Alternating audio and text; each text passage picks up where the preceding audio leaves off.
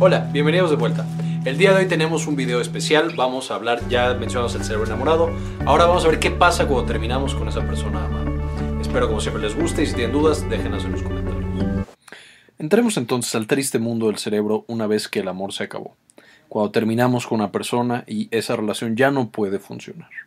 Ahora, quiero hacer mención que a diferencia del cerebro enamorado, que es todo felicidad y es todo belleza, el cerebro desenamorado, el cerebro cuando terminamos con estas relaciones, se parece mucho a lo que hablamos cuando el cerebro está deprimido y también a lo que hablamos con el duelo.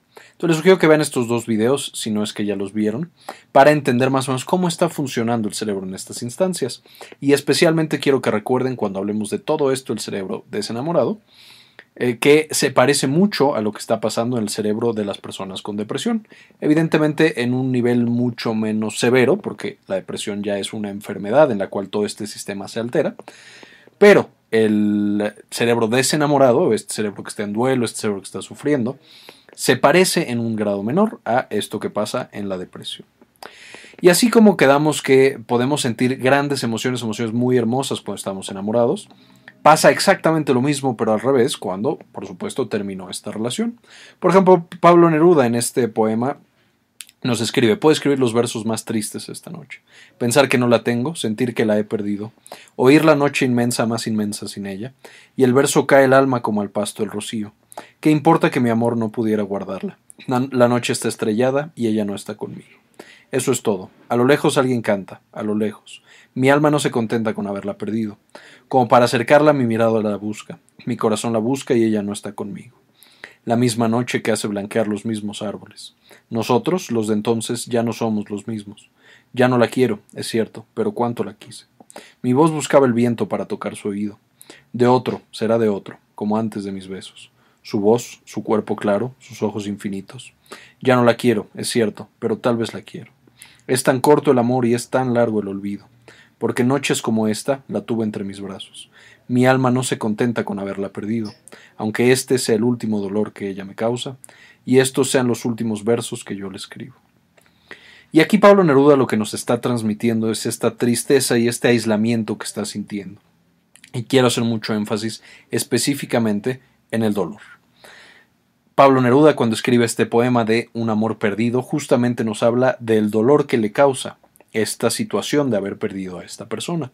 Y esto es algo muy común, esto es algo que encontramos en nosotros mismos y en otros. El dolor es la principal expresión que tenemos cuando termina una de estas relaciones. Puedo decir, me rompió el corazón, estoy destruida, me duele pensar en él, ella me lastimó mucho. algo que tenemos en común es ese dolor que nos hace sentir esa persona. Y muchos podrían pensar, bueno, pero no es realmente dolor, no está sufriendo nuestro cuerpo. Y aquí voy a decir que esto no es verdad. El dolor social, como podríamos llamarle a esta parte, va a tener muchos correlatos con el dolor físico. Entonces, el hecho de que una parte del cuerpo no esté lastimada no significa que no estemos sintiendo dolor. Pero bueno, esto no es algo que yo estoy diciendo. Esto tiene incluso un correlato evolutivo. Entonces, nosotros, evidentemente, cuando éramos changuitos, o, de los em, ancestros changuitos que teníamos, pues había dos grandes fuentes de peligro. Por ejemplo, los depredadores, cuando nos encontrábamos con un depredador, nos podía generar dos cosas, o había dos cosas que nos afectaba este depredador o que necesitábamos para sobrevivir. La primera era, por supuesto, que nuestro cuerpo estuviera intacto, que todos nuestros órganos, nuestros miembros, todo funcionara como debe de funcionar. Entonces veíamos al depredador y salíamos corriendo. Esto hace que se favoreciera fuertemente sistemas que nos dijeran que todo nuestro cuerpo está bien. Y entonces desarrollamos el sistema del dolor, el sistema inmunológico y otros sistemas muy importantes para detectar que nuestro cuerpo está funcionando. Sin embargo, muchos mamíferos y especialmente los primates desarrollamos este sistema o, o este otro mecanismo de ser sociales.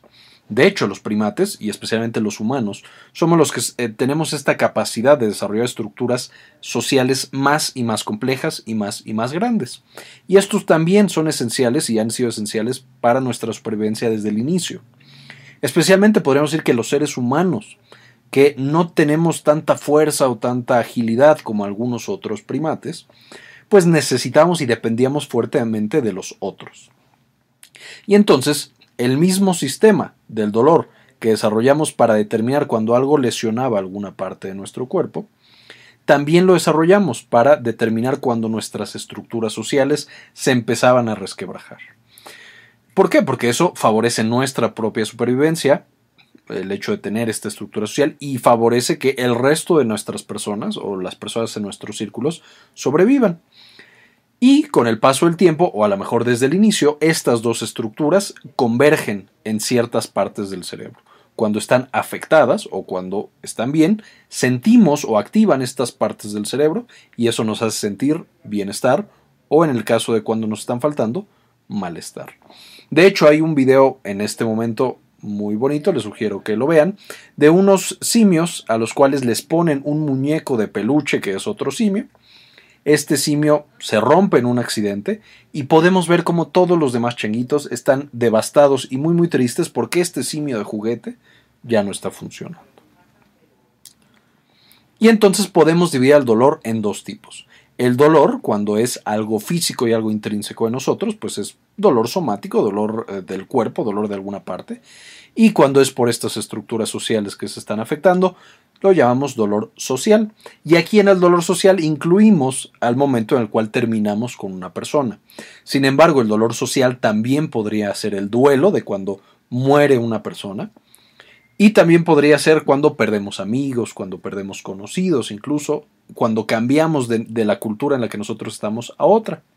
Todos estos son estructuras o formas de dolor social. Y el dolor social va a generar el duelo, que vimos ya en un video previo, les sugiero también que lo revise. Ahora, ¿cómo sabemos que el dolor social y el dolor físico son similares? No es solamente que todo el mundo diga, ay, es que me duele o es que me dejó muy dolido o todas las frases que sabemos que existen. Hay realmente investigación que ha demostrado que no es solo algo psicológico, realmente se parece. ¿Cómo se hizo? Básicamente se tomaban personas y se metían en un gran resonador. Estos resonadores específicamente se hacía algo que se llama resonancia magnética funcional, que nos dice qué partes del cerebro se prenden y se apagan.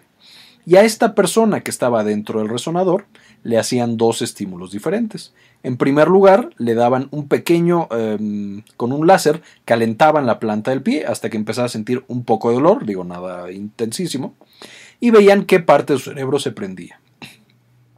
Y poquito después, poquito después de este dolor físico, le mostraban imágenes de sus exparejas con quienes habían terminado hace poco y veían qué pasaba con su cerebro, qué partes de su cerebro se prendían o se apagaban. Y por supuesto, descartaban algunas partes que son generales, por ejemplo, descartaban toda la parte de la visión para quedarse solamente con el significado dentro de su cerebro que le generaba la visión. ¿Y qué fue lo que encontraron? Encontraron que hay dos componentes principales del dolor. El sensitivo discriminativo es esto, esto me dice dónde está el dolor, tiene las características de intensidad, o sea, qué tan fuerte me está doliendo. Cualidad, si es que siento que me están quemando, aplastando, encajando un cuchillo, etc. La localización, por ejemplo, en la imagen anterior, la planta del pie, o cuando vea la ex, a lo mejor el tórax, el pecho y las características espaciotemporales, si es constante, si es intermitente, etc. Y una segunda parte del cerebro es la encargada del el dolor afectivo, de los componentes afectivos del dolor. Esto es qué tanto desagrado me genera, o sea, me siento muy muy mal por el dolor o sí me duele, pero no estoy tan mal. La concentración, ya sé que me estoy concentrando en el dolor o en otra cosa. Y la motivación, qué tanto quiero hacer que se detenga ese dolor. Y es importante mencionar que todos los tipos de dolor tienen ambos componentes. Si yo me machuco un dedo, tengo el discriminativo y tengo todas estas características, pero también me desagrada haberme machucado el dedo, me concentro en ese dedo machucado y mi motivación es meterlo en el hielo para que se me quite el dolor. Lo mismo va a pasar con estos dolores cuando terminamos con alguien. Tenemos partes del cerebro que nos dicen qué tan intenso es ese dolor, si me duele de una o de otra manera, y la localización, que usualmente de nuevo no tiene tanta o no tiene ninguna correlación con una parte del cuerpo que esté dañada, pero sí con el efecto social. Y la parte afectiva, por supuesto, va a estar mucho más encendida que la parte sensitivo-discriminativa, pero ambas se encienden en todos los tipos de dolor. Y entonces, ¿qué encontraron en estos estudios de los pacientes con el dolor físico y el dolor sentimental o el dolor social? Básicamente, nuevo, encontraron que se prendían numerosas estructuras del cerebro. No me voy a meter en todas. Las más importantes que encontraron, digamos que diferían de otros tipos de dolor, era el dolor sensitivo discriminativo, activa todas las partes que ya hemos mencionado en los otros videos de dolor. Esto es el sistema somatosensorial o la corteza somatosensorial primaria y secundaria, que nos da todo esto discriminativo y la ínsula posterior. Y la ínsula posterior es una parte del cerebro que se encarga de muchas cosas, por ejemplo, de este tipo de dolor. Aquí es donde llega el dolor y ahí es donde se percibe en gran parte.